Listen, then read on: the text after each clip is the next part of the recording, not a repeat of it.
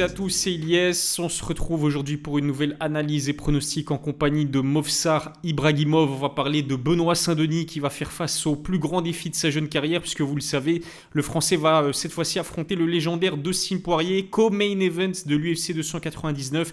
Ça se passe le dimanche 10 mars à, Miami. Spectacle garanti entre ces deux guerriers. Il faut dire aussi que si Benoît décroche la victoire, il serait plus proche que jamais disputer un combat pour la ceinture euh, dans un avenir proche. On va en parler donc avec Movsar Ibrahimov énorme parcours amateur euh, derrière lui. Il a été champion d'Europe aux IMAF. Il a décroché la médaille de bronze au championnat du monde IMAF également.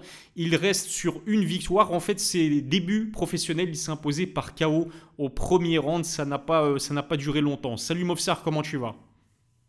Salut ça va super ça va très très bien. Notre dernière vidéo euh, qu'on a enregistrée ensemble, Cédric Dombé vs Baki, l'analyse pronostic, a fait euh, un, pas mal, franchement, un bon petit, euh, beau petit succès, notamment au niveau des commentaires. Tout le monde ou presque nous a félicité, et toi en particulier pour ton analyse. Je sais pas si tu as vu ça dans, dans les commentaires, mais ça fait plaisir en tout cas. Ouais, je regarde ça, je vais toujours regarder ce que les gens pensent, les commentaires, etc. Et merci beaucoup les gars, je suis content, vous kiffez. On fait de notre mieux pour, pour faire apprécier au max. N'hésitez pas à lui donner un maximum de force à Movsar Ibrahimov sur ses réseaux sociaux. Comme d'hab, je mettrai le lien de son compte Instagram dans la description. Donnez-lui un maximum de force. Alors c'est vrai que Movsar, généralement, commence ses analyses et pronostics par une question. C'est la question traditionnelle pour débuter la vidéo. Est-ce que tu es hypé par ce combat? Euh, Je me demande si est-ce que je dois vraiment te poser la question, en sachant là qu'on aura droit à un Benoît Saint-Denis vs de Simpoirier. En plus de cela, en co-main event de l'UFC 299 à Miami. Avant d'aller plus loin, j'ai un message super important à vous passer. Le mois de mars s'annonce vraiment très chargé pour les amateurs de sport de combat. En l'espace de quelques jours, on va avoir droit à du très très lourd. Cédric Doumbé vs Baki le 7 mars au PFL Paris. Francis Ngannou vs Anthony Joshua le 8 mars en boxe. Et évidemment Benoît Saint-Denis qui va affronter Dustin Poirier en co-main event de l'UFC 299 à Miami. Suivre tous ces combats de folie, ça peut s'avérer très coûteux, mais j'ai un bon plan pour vous. Utilisez un VPN. Un VPN, c'est un logiciel qui vous permet de protéger vos données privées sur Internet. Votre adresse IP, elle est masquée, ce qui rend difficile, voire impossible, toute tentative de piratage de la part d'un internaute malveillant. CyberGhost est le leader mondial en ce qui concerne les VPN. Il compte plus de 38 millions d'utilisateurs dans le monde et est le VPN le plus recommandé sur Trustpilot. Vous pouvez également changer de serveur, vous connecter via un serveur étranger pour suivre vos séries préférées ou les compétitions sportives de votre choix où que vous soyez. CyberGhost vous donne accès à plus de 35 plateformes de streaming allant de Netflix à Amazon Prime et vous permet de surfer en ligne sans la moindre restriction. Les applications CyberGhost sont compatibles avec Windows, Mac, iOS ou encore Linux et vous pouvez l'utiliser sur 7 appareils différents simultanément. Si ça vous intéresse, téléchargez CyberGhost via mon lien, profitez de 83% de réduction et de 4 mois offerts, soit 2 euros et 3 centimes par mois seulement. Je mettrai le lien dans la description et en commentaire épinglé. Profitez-en. Franchement, ce combat, il me hype beaucoup euh, pour plusieurs raisons. Déjà, Dustin Poirier, toi et moi, ça fait longtemps qu'on fait des, vidéos ensemble. Je t'ai déjà dit, Poirier, c'est mon combattant euh, préféré à l'UFC. Mhm. Son style, la manière dont il, fait, dont il fait un peu la bagarre, il, provoque un chaos avec une anglaise de fou, c'est calf kick. Moi, c'est, tu vois, si pas mon préféré, au moins dans le top 2, top 3. Et de l'autre côté, en plus, tu as le, tu as le, le, combattant français actuellement avec la, la, plus grosse hype, la plus grosse visibilité à l'UFC.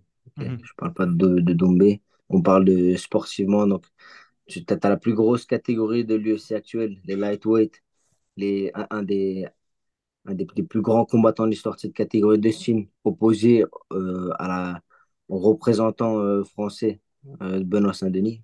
Tu es obligé d'être hypé et connaissant le style des deux, tu mhm. sais qu'il y aura du sang et, et de la bagarre. Donc j'ai hâte de voir. Ah ouais, c'est vrai que ça va castagner. Franchement, les deux ont un style spectaculaire. On est, on est bien servi. 7 mars, Doumbé vs Baki. 8 mars, Joshua contre Ngannou. 10 mars, Benoît Saint-Denis, de Poirier. Pour moi, c'est le main event du peuple. Hein. On sait que en main event, on aura droit à un Cheno Malé vs Marlon Vera numéro 2. Il y a pas mal de beaux combats. Michael Venom Page aussi qui va faire ses débuts à l'UFC contre Kevin Holland. J'oublie évidemment d'autres très belles affiches, mais pour moi, ce Saint-Denis Poirier, en tout cas en, en francophonie, ça, euh, comment dirais-je, ça, concentre vraiment toute notre attention. C'est en train de prendre des proportions euh, incroyables. Ouais, c'est le, ces deux styles-là, un, un, fight aux the obligé. Mhm. Euh, à moins qu'il y ait un chaos très rapide, ce que je n'exclus pas, ce qui est possible, connaissant les deux, les deux gaillards. mais tu sais que ça va rester debout et que ça va s'envoyer pou, pou, pou, des parpaings dans tous les sens. Donc, euh, tu ne peux que être hypé. Et, et c'est sûr que même si le main event, il est pas mal du tout, en plus, c'est bantamweight, c'est ma catégorie, je peux te dire que on va l'attendre fort le Comain euh, Dustin Benoît. Première défense de ceinture aussi pour Sean qui est considéré comme une étoile montante euh, à l'UFC. Mais pour moi, franchement, ce Saint-Denis Vespoirier sur 5 rounds, on va en parler aussi, le fait que ça se fasse sur 5 rounds, mais c'est en train de voler la vedette au main event euh, de ce combat. Dernière analyse, Cédric Doumbé vs Baki. Moi, je trouve que, justement, je te parlais de voler la vedette, mais en France, en tout cas, on parle beaucoup plus de Cédric Doumbé vs Baki euh, comparé à ce Benoît Saint-Denis vs de Sim Poirier. Est-ce que tu as le même sentiment que moi? Et ce qu'il faut dire, c'est que certes, d'un point de vue visibilité médiatique, etc., Doumbé Vesbaki, c'est au-dessus en France de Dustin Poirier, euh, Benoît Saint-Denis. Par contre, sportivement parlant, Benoît Saint-Denis vs Dustin Poirier, c'est évidemment à des années-lumière de Doumbé euh, Vesbaki. Non, totalement. Euh, et en plus, j'ai bien aimé que tu aies précisé en France, parce que c'est vrai que euh, Mbaki Doumbé, ça fait beaucoup parler en France et dans la francophonie en général, mais dans le, dans le monde entier, euh, celui, qu'on va retenir et celui sur qui les, ceux sur qui les yeux seront rivés, c'est à l'UFC euh, lors de Benoît Saint-Denis contre Poirier parce que le monde regarde l'UFC alors que seulement l'Europe regarde le PFL l'Europe. Donc, euh, et ou alors les, les, fans vraiment hardcore, mais il y aura beaucoup plus de, de visibilité à l'international pour mhm. l'UFC que pour le PFL.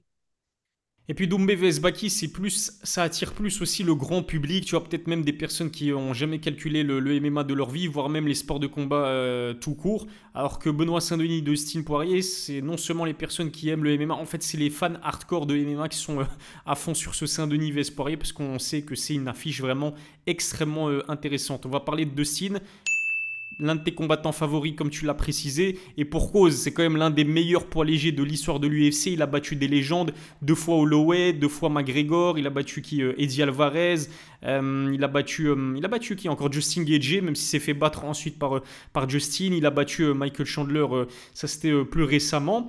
numéro 3 chez les poids légers aussi, alors que Benoît il est numéro 12 dans la catégorie. Pourquoi, selon toi, Dustin a accepté un tel bourbier? Parce qu'on va pas se mentir, il n'a pas grand chose à y gagner dans ce combat. Je pense qu'il y a plusieurs raisons. Et la première raison, c'est euh, la plus évidente. Euh, c'est pour la kifta. Mhm. Euh, c'est pour la grosse moula. Dustin, il ressort d'une défaite contre Geji. il vient de prendre un KO. Donc, la course à la ceinture, elle devient de plus en plus dure pour lui. Surtout qu'il a déjà eu droit à son title shot. deux fois même. Ah non, une seule fois. Non, deux fois. Donc, il a perdu contre Habib et contre Charles Oliveira. Ouais. Ah, contre Charles, ouais, c'est ça. Deux fois. Donc, deux title shots. Et c'est très rare les combattants qui ont trois title shots.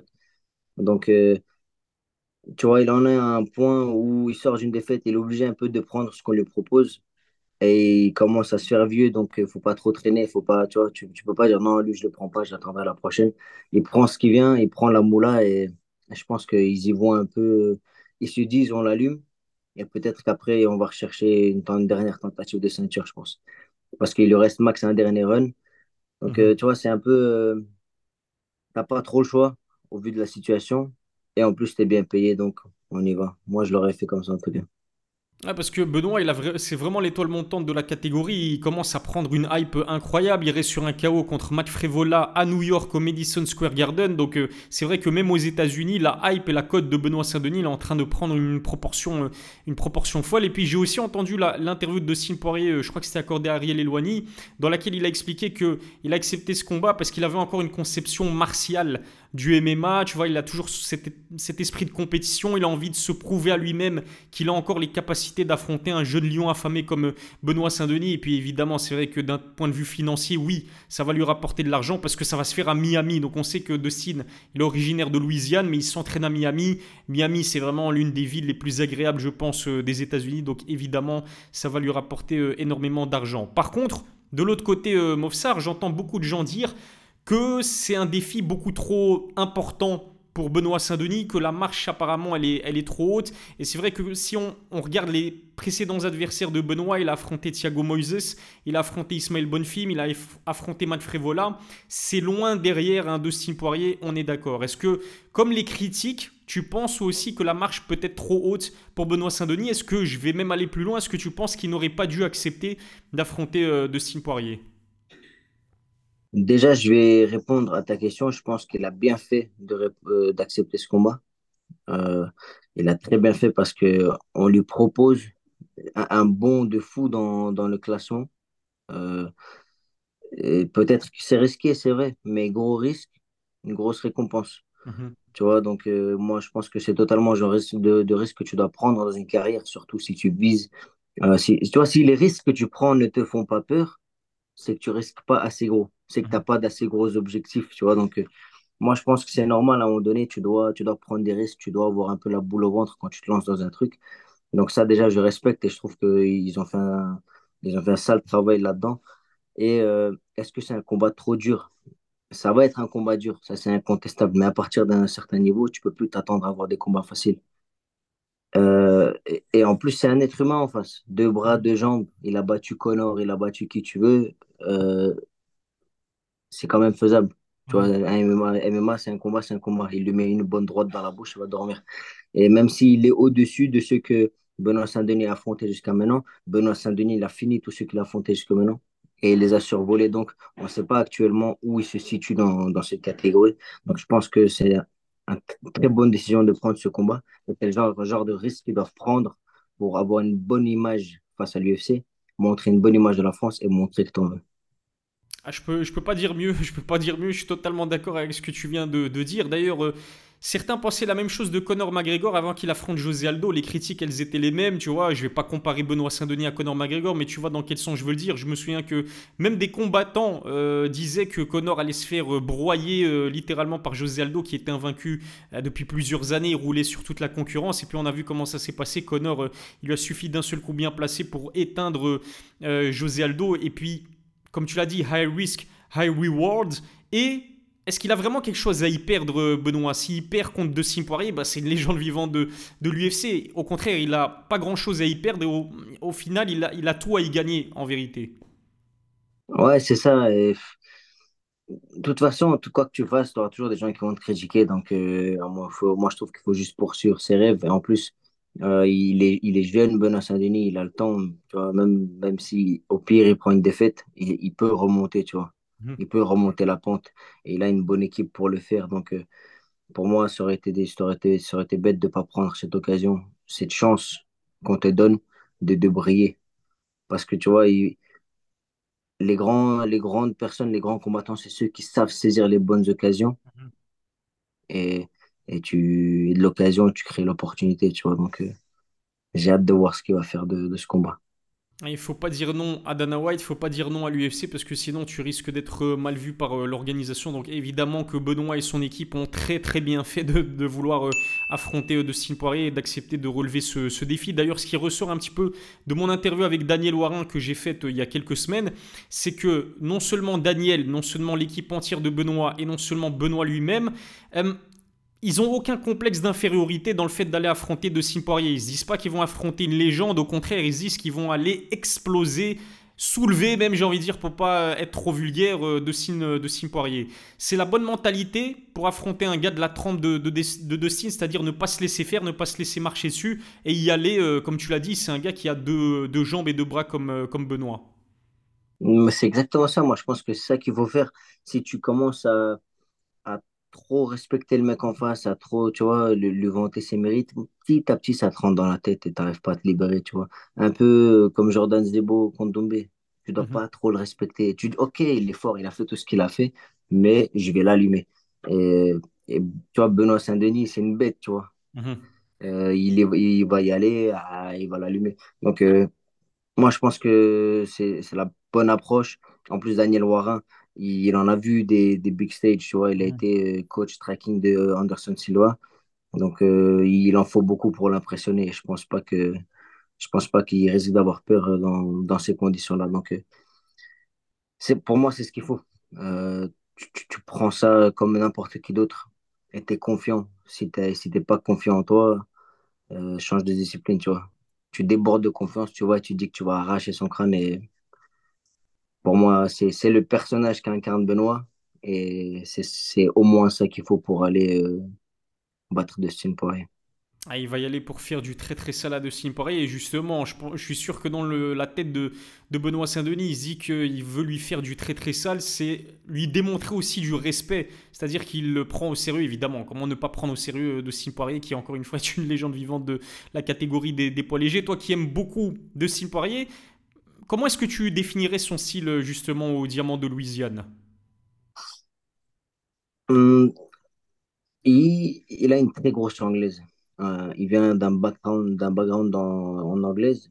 Euh, tu vois, il envoie des fois des high kicks, des trucs, ceinture noire de jiu-jitsu. Donc, euh, en vrai, il est complet. Il a une très bonne défense de takedown, etc. mais ce qui fait vraiment sa force, c'est, c'est son anglaise. Mhm. Il est très big pour la KT. Il est très big pour la KT. Et grosse anglaise avec un gros rythme. Boum. Il, il, débute, il débute. Head movement. Boum, boum, boum, boum. Tu vois, c'est pas genre à revenir en garde beaucoup il est là, hop, hop, hop, et il envoie des coups, il fait beaucoup de mouvements avec la tête. En fait, ça fait qu'il prend beaucoup de coups, très dur à mettre KO, même s'il a pris un gros high kick là contre Geji, il tombe pas KO en général. Euh, donc, euh, c'est le genre de. Il y a, y a, du KO, il s'échange des coups, et c'est le premier qui tombe euh, qui a perdu, tu vois. Donc, moi, c'est un style que j'aime beaucoup chez lui. Il a une très bonne gestion du timing, du rythme, une très grosse précision beaucoup de patates. Et il met des KO où il mhm. envoie. Ouais, c'est magnifique. Franchement, moi, j'aime beaucoup son, son anglaise adaptée Ouais, c'est pas forcément un gars qui va te coucher sur un seul coup, mais comme tu l'as dit, il utilise les combinaisons en anglaise pour faire très très mal. Et en fait, quand il sent l'odeur du sang, alors là, il accélère et t'es dans, dans le caca. concrètement, on l'a vu contre Conor McGregor euh, au deuxième combat. Conor montre un signe de faiblesse et là, tu as deux signes qui accélèrent, qui passent à la troisième vitesse. Ça fait très mal. C'est un gaucher aussi, il faut le dire, il faut le préciser. Et euh, comme tu l'as dit, gros cardio, gros, euh, volume, gros volume de frappe. Pareil pour Benoît Saint-Denis, comment est-ce que tu définirais son style? D'ailleurs, Benoît Saint-Denis, comme de style Poirier, est, aussi gaucher. Je ne sais pas si ça peut changer quelque chose à ce combat-là par rapport à leurs précédents adversaires ou pas. Euh, c'est vrai que c'est bizarre un peu gaucher contre gaucher. Mhm. Euh, les deux, en général, ils sont pas habitués à ça. Parce mhm. que les gauchers, comme c'est une minorité, ils sont tout le temps habitués à boxer les droitiers. Et là, quand deux gauchers s'opposent, les deux, ils vont être un peu, tu vois, c'est un peu bizarre. Euh, parce qu'en général, les gauchers, ils se servent beaucoup de leur jambe arrière pour envoyer à mhm. l'intérieur. Alors que là, leur jambe arrière, elle va à l'extérieur. tu vois, ceux qui, ceux qui regardent la vidéo essaient de visualiser que tu vois, c'est bizarre pour eux. Mhm. Parce que l'angle de leur frappe euh, des jambes, surtout les bizarres, surtout pour, euh, pour Benoît Saint-Denis qui envoie beaucoup sa jambe arrière. Donc euh, ça risque d'être bizarre un peu, mais après, ils vont sûrement adapter leur sparring partenaire, tu vois. Donc il y aura, il y aura de la préparation en amont. je dirais que la différence, même si Benoît Saint-Denis, c'est aussi le genre à, à, rentrer dans la bagarre comme de signe, Benoît Saint-Denis rentre dans une bagarre plus complète dans le sens où euh, il pique beaucoup plus, euh, il lutte plus, grappling plus, pression, mm. mais globale. Alors que la pression de Dustin Poirier, c'est beaucoup euh, en anglaise. je dirais que de la même manière, Benoît Saint-Denis, il peut prendre beaucoup de coups. Mm-hmm. Très dur à mettre KO. On l'a vu dans son début à l'UFC. mais par contre, dans leur manière de mettre KO, ils sont différents. Mhm. Euh, Dustin Poirier, il va, il, va te sonner, boum, boum, boum, il va, il va, il va te marteler jusqu'à ce que l'arbitre l'arrête. Alors que Benoît Saint-Denis, il te sèche sur un coup, tu vois. Donc, c'est ça la différence. Et les gens qui encaissent des coups comme Dustin Poirier, en général, ils se font, par ce, c'est leur point faible, c'est les mecs qui te sèchent en un coup, tu vois. Donc, tu vois, c'est compliqué de voir qui a l'avantage dans l'opposition de leur style, mais il y a des choses intéressantes. Ouais, c'est un striker très agressif, il utilise surtout le Muay Thai et ça c'est la patte de Daniel Warin. Il est capable aussi de soumettre ses adversaires. Plutôt complet quand même Benoît Saint-Denis, comme tu l'as dit, bagarreur euh, comme de et gaucher comme de. Parlons-en justement de Daniel Warin. C'est vrai qu'en France, euh, il y a vraiment de très très bons coachs. Stéphane Chauffourier, Arnaud Templier, Boris Johnston, ça c'est pour la Hatch Academy. Johnny Frachet pour l'US Métro, euh, Paris. Fernand Lopez quand même, hein, il est décrié, mais on peut le considérer comme l'un des meilleurs coachs français pour le MMA Factory et Daniel Warin qui monte de plus en plus en puissance grâce à euh, Benoît euh, Saint-Denis. Il a aussi Romain Debienne sous euh, ses ordres. Il a qui d'autre? Il a Mathieu Leto Duclos. Je vais pas tous les citer. Et précédemment, par le passé, ben, il a coaché des légendes comme Anderson Silva, Lyoto Machida ou encore Tariq Safiedine qui est belge comme nous. Daniel Warin, tu dirais que c'est le meilleur coach français à l'heure actuelle? J'ai pas assez de connaissances pour te dire le meilleur ou pas. Euh, parce que parmi ceux que tu as cités, tu en as vraiment qui ont fait de grandes choses. Et d'ailleurs, tu as oublié de citer André Cassata qui a Manon Ouais, c'est vrai, Boxing Squad. Donc, euh, ouais, donc euh, tu vois, tu as, des gros coachs en France. Et ce qui est sûr et certain, c'est que Daniel Warren se, se place parmi eux.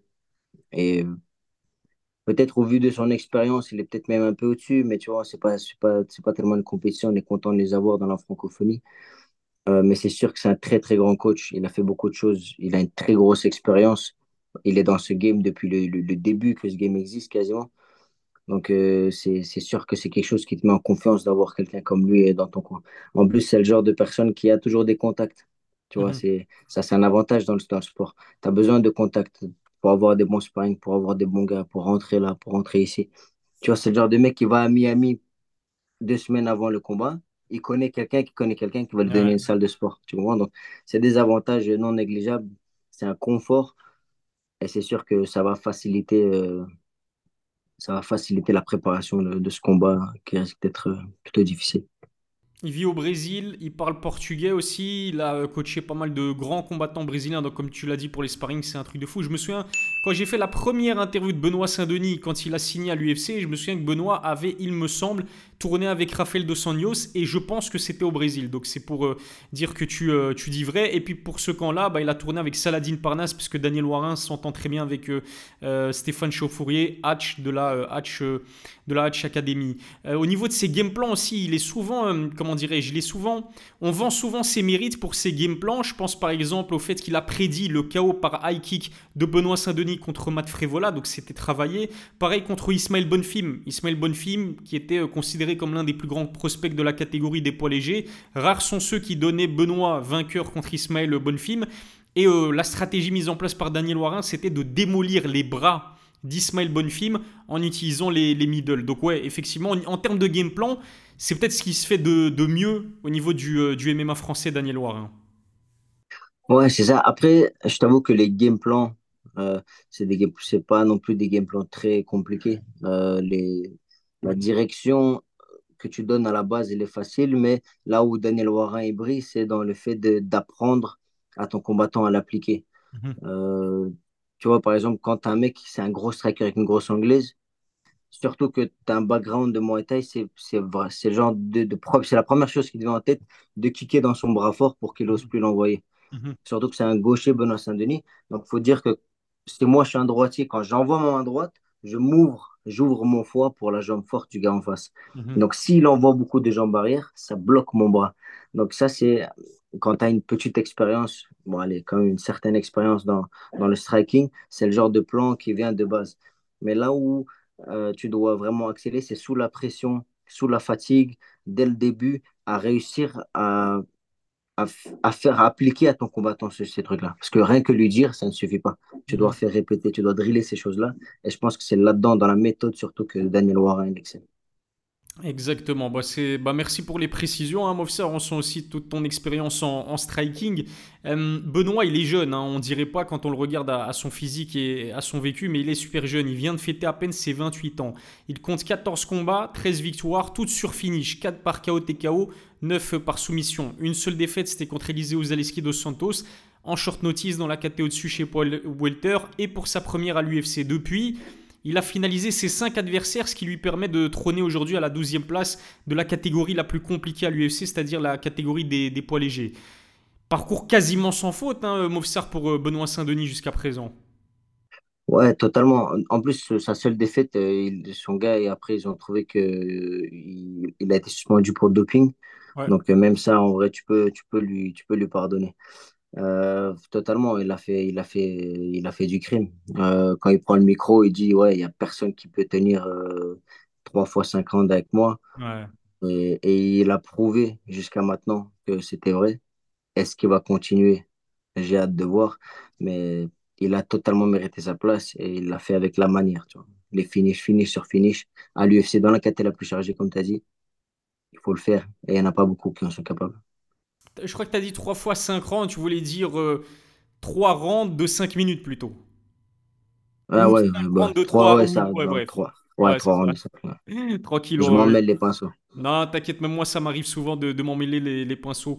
Euh, Il y a un débat qui fait rage depuis quelques temps aussi dans, dans le MMA euh, français, Mofsar, et j'aimerais vraiment avoir ton avis euh, là-dessus. La fameuse histoire du visage du MMA français. Cédric Doumbé se considère comme étant le visage du MMA français. Benoît Saint-Denis n'était pas d'accord avec lui. Il considère Benoît que c'est soit Cyril Gann, soit lui. Benoît Saint-Denis qui est le véritable visage du MMA français. C'est quoi ton avis, euh, c'est quoi ton avis euh, concernant ce- cette thématique-là, qui revient souvent euh, ces derniers temps? Franchement, j'ai déjà pensé à ça. Je trouve que je trouve que c'est dommage de chercher à mettre une seule tête euh, sur le sur le sur l'avant hein, parce qu'il y a tellement de en fait ils sont ils sont beaucoup là-haut, tu vois. Euh, parmi les gens qui ont fait beaucoup de choses, il y a il y a Benoît, il y a Manon Fiorot, euh, il y a Cyril Gann, il y a Doumbé pour le côté médiatique, il y a Saladin. Mhm. Tu vois, donc euh, y a, ils sont tellement et commencer à faire des oui, mais lui, il a fait ça, oui, mais lui, il a fait ça, oui, mais lui, il est classé là. Ça y est, on s'en fout, frère. Euh, médiatiquement, Doumbé, il a si. Il, tu vois, tu, tu- on va prendre quoi pour juste ça? Les abonnés sur Instagram, ton classement à l'UFC, mais lui, il n'est pas à l'UFC, donc on ne sait pas. Tu vois, au final, moi, je pense que c'est le genre de questions euh, bêtes que, qui ne mettra jamais personne d'accord. Tu vois, c'est comme te dire c'est qui le meilleur entre Ronaldo et Messi? On s'en Ouais. fout, euh, les deux, ils sont très bien, tu vois. Donc, euh, je pense que c'est le genre de question, c'est juste pour créer euh, des disputes entre les fans. On devrait, on devrait juste se réjouir d'avoir tous ces combattants qui représentent euh, la francophonie comme ils le font, au lieu de chercher à faire un classement pour voir qui est le meilleur. Tout le monde est au top et on est très bien avec euh, tout le monde. C'est une très très bonne réponse. Euh, Mofsar d'ailleurs, Daniel Warin m'avait dit euh, la même chose quand je lui ai posé la, la question. Et effectivement, là, le MMA français, il est en pleine ébullition. Il y a Saladin Parnasse, Manon Fiorot, Cédric Doumbé, euh, même Baïsangour Chamsouzinov, Benoît Saint-Denis, Cyril Gann, qu'on oublie un petit peu. Hein, Cyril, il se fait de plus en plus discret. C'est vrai qu'il n'a pas combattu depuis euh, septembre 2023, mais je suis sûr que dès l'annonce de son prochain combat, imaginons qu'il affronte un Sergei euh, Pavlovitch, ça risque de repartir. Repartir de plus belle. Concentrons-nous sur Benoît Saint-Denis qui a une fanbase qui, qui a explosé en 2023. Hein. Il est aujourd'hui en fait le troisième combattant français le plus suivi sur Instagram, justement derrière Cyril Gann et, Cédric Doumbé. Comment est-ce que tu l'expliques cette explosion euh, soudaine en termes de popularité? Euh, c'est dû déjà à son parcours euh, à l'UFC jusqu'à maintenant. Il a fait que des finishes. Il a beaucoup parlé, il a un certain charisme. Donc forcément, rien que par ses performances, il prend beaucoup d'abonnés. Et d'ailleurs pas qu'en France, euh, dans le monde entier. Et, et aussi en France, sa popularité est due au fait que euh, c'est le Benoît Saint-Denis, c'est le français moyen. Euh, les Français peuvent plus facilement s'identifier à lui, tu vois, c'est comme un peu les super-héros. Plus tu arrives à t'identifier à un super-héros, plus tu t'attaches. Et donc c'est un peu, un peu ce qui se passe avec lui. Donc voilà, c'est très simple et il mérite totalement le- la hype qu'il a autour de lui. Exactement, il défend euh, les couleurs de la France fièrement. Ça, je pense aussi que ça, joue euh, évidemment dans, euh, dans son succès. Il est nationaliste et voilà, on est tous fiers de, de nos origines. Évidemment, lui, bah, il est de France et il est fier de, de représenter les couleurs. les couleurs de la France et comme tu l'as dit, son style spectaculaire, agressif, le fait qu'il affiche fièrement sa confiance en lui aussi, ça doit, ça doit peser dans la balance. Revenons sur le plan sportif aussi de ce combat contre Dustin Poirier. Pour la première fois de sa jeune carrière, Benoît va quand même prendre part à un, combat sur 3 et pas sur 5 rounds. Dustin, lui, on sait qu'il est habitué, même si c'est vrai qu'il a rarement combattu jusque 5 rounds. Dustin, à part euh, quelques exceptions, notamment contre Dan Hooker, hein, il me semble que c'était un, un 5 rounds, une guerre euh, absolue, mais généralement, soit il finalise ses adversaires avant, soit lui-même se fait euh, finir comme contre Khabib ou, Charles Oliveira. De ce que tu as vu de, des, de la part des deux combattants, lequel s'arrange le plus le fait que ce soit un 5 rounds et pas un 3 rounds, même si je pose la question, mais je connais euh, évidemment la réponse. Euh, bah oui, forcément, celui qui a l'avantage, euh, c'est Dustin Poirier, parce qu'il a déjà fait des 5 rounds, et même s'il n'a pas été au bout des 5 rounds, il a fait les prépas pour ces 5 Mhm. rounds. Donc, il s'est préparé pour ça, alors que c'est la première fois pour, pour Benoît Saint-Denis. Euh, forcément, quand tu as l'expérience, tu sais mieux gérer, etc. Tu es, moins, t'as moins l'appréhension des championship rounds, comme on les appelle. Quand c'est la première fois, tu sais que tu t'es préparé, mais tant que tu n'y as pas été, tu sais pas vraiment, tu vois. Euh, c'est comme euh, tu, tu, tu te prépares à courir un marathon, mais tant que tu n'as pas couru le marathon, tu sais pas vraiment ce que c'est de courir le marathon, tu vois. Donc, euh, Ouais. et c'est un peu la même chose, c'est un, peu la même chose ici. Donc, Dustin, il part un peu avec, avec une longueur d'avance sur ça.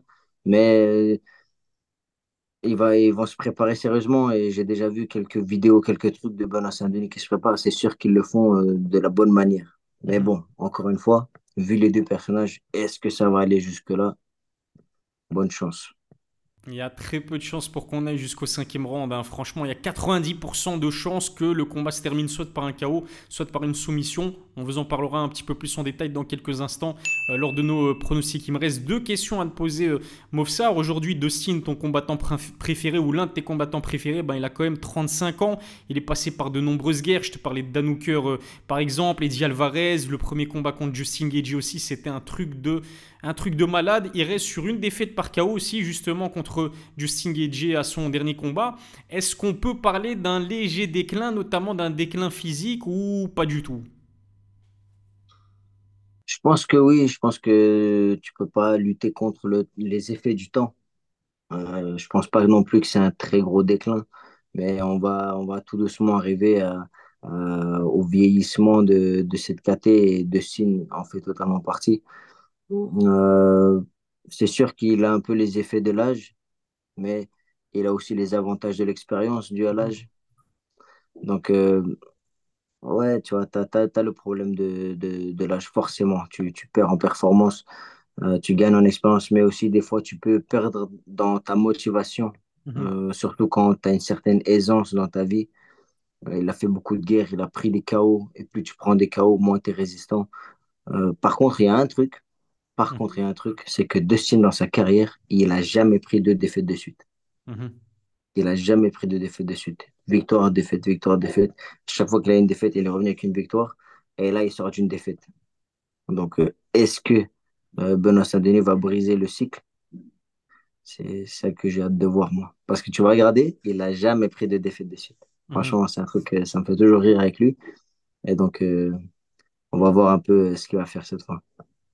Moi, j'ai peur un peu d'un- d'une fin de carrière peut-être à la Tony Ferguson parce qu'il a pris quand même pas mal de punishment hein, au cours de sa carrière et j'ai vraiment hâte de voir euh, l'état de son menton. On aura euh, certainement des, indications à ce sujet-là contre Benoît Saint-Denis parce que Benoît, il va envoyer des parpaings. euh, je pense que de est au courant et il s'est préparé de manière très sérieuse face à ce challenge. C'est pareil aussi du côté de, Benoît Saint-Denis. Il est au courant qu'il il va affronter un, gars qui va jamais rien lâcher. En fait, que ce soit De ou Benoît, d'ailleurs, Benoît, il a jamais pris de, de KO euh, pour l'instant dans, sa carrière, mais Benoît comme De ils vendent chèrement leur peau. Faut vraiment les, faut les mettre KO ou les soumettre, les endormir pour, euh, pour les battre. Bon, tu vas me dire que contre euh, Charles Oliveira, De a tapé, mais bref, tu vois ce que je veux dire. Ce qui est sûr, et, et je rebondis sur ce que tu as dit, c'est que la catégorie, elle est vieillissante, puisque dans le top, Poirier, il a 35 ans, Gage 35, Oliveira 34, Chandler 37, hormis Islam Makachev qui est champion qui en a 32 et Armand Saroukian qui est aussi l'une des étoiles montantes de la division qui en a 27, ça a beaucoup vieilli. Pour moi, Benoît a vraiment une place à prendre dans le top de la catégorie. Est-ce que tu es d'accord avec moi? Il, en a 28 ans, hein, je le rappelle, Benoît? Ah ouais, totalement. euh, c'est ça que je disais quand je disais que la catégorie est vieillissante. Euh, c'est que il va y avoir un remplacement euh, et ça va peut-être même être la fin du, de la domination des lightweight à l'UFC. Euh, je vois bien, par exemple, la nouvelle ère, Topuria, les featherweight et même Mhm, Sean O'Malley, les bantamweight, reprendre un peu le flambeau de la popularité à l'UFC, devenir les, les plus grosses KT. Parce que pour l'instant, tu as Tsarokan, de gros prospects de fou. Tu as Benoît Saint-Denis qui arrive et à mon avis, euh, Islam qui va rester encore un petit moment. Mais après eux, tous les top 15, ils ont, ils ont 33, 34, 35 ans. Donc, tu risques d'avoir un remplaçant. Il faut voir un peu qui vont être les prochaines étoiles montantes, euh, tous les prochains prospects. Est-ce qu'ils vont être assez vendeurs? Parce que de l'autre côté, tu as Topuria euh, qui parle de, de, de faire un stade de, de foot euh, 80 000 personnes en, Espagne et tout. Ça risque de, ça de faire de la hype. Donc, euh, la catégorie est vieillissante et celui qui peut la faire vivre et, et péter, c'est, peut-être Benoît Saint-Denis. Ouais, en tout cas, s'il bat de Signe Poirier, franchement, il serait euh, très très proche d'un title shot dès 2024. On sait que normalement, Islam va défendre son titre soit contre Justin Gagey, soit contre le vainqueur de Charles Oliveira, Arman Saroukian. C'est pas encore euh, clair, mais je pense que Benoît Saint-Denis, en cas de victoire contre de Signe Poirier, surtout s'il le bat de manière spectaculaire, je pense que l'UFC va réfléchir à deux fois euh, avant de, de mettre en place une opposition entre Islam et Saroukian, par exemple, le rematch Sportivement, c'est intéressant, mais financièrement, est-ce que ça l'est? Je trouve pas. Pareil pour un Oliveira Islam Akachev, le rematch, on l'a déjà vu, c'était l'un des combats de l'année en 2023. Mais imagine un Islam Akachev Benoît Saint-Denis à condition que Benoît explose de signe. Je pense qu'il y a vraiment quelque chose à faire. Merci Mofsar d'avoir répondu à mes questions. Il m'en reste une dernière, la plus importante. C'est quoi ton pronostic pour le Common Event de l'UFC 299 entre Benoît Saint-Denis et Dustin Poirier? Pronostic pas facile, mais je, je pense que je pense qu'on peut, je pense que je vais partir sur un, TKO de, de Benoît Saint-Denis. Je pense que Benoît Saint-Denis va gagner par TKO. Genre round, round 2, round 2, round 3. Euh, je, je, pense qu'il ne va pas le sécher d'un coup. Et je pense qu'il va bien le faire tomber. Finish. Je pense round 2, round 3. Je pense que le, le, le, lion affamé va finir par, euh, par battre le, roi de la jungle vieillissant. Moi aussi, je vois euh, Benoît Saint-Denis s'imposer contre Dustin Poirier. Par contre, moi, je dirais que Benoît Saint-Denis a plus de chances de battre Dustin par soumission au deuxième round. Premier round, ça va être une guerre absolue. Je pense vraiment qu'on va assister à une pure démonstration de striking. Et je pense que Benoît et euh, l'équipe de Benoît, Daniel Warin, euh, etc., sont bien conscients que bah, les deux derniers. Enfin, non, attends, il y a deux défaites de Dustin Poirier qui sont faites par soumission. C'était contre Khabib et Charles Oliveira. Pour moi, le sol de Benoît Saint-Denis est meilleur que le sol de Dustin Poirier, même si c'est vrai, Dustin est ceinture noire de BJJ. Mais je sais pas si tu te souviens de cette interview d'Islam Akachev qui disait qu'en fait, il était le.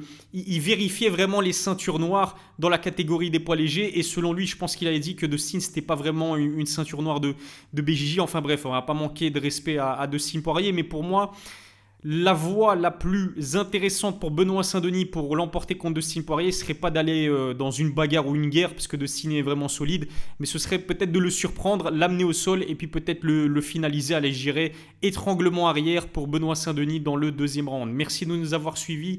Donnez-nous vos pronostics dans les commentaires. N'oubliez pas de vous abonner au compte Instagram de Mofsar Ibrahimov, c'est très très important. Et puis, si cette vidéo vous a plu, abonnez-vous également à ma chaîne YouTube. On est, euh, euh, à plus de 132 000 abonnés déjà, donc c'est euh, super. Mofsar, merci beaucoup et à la prochaine pour une nouvelle analyse. Merci à toi Elias, à la prochaine.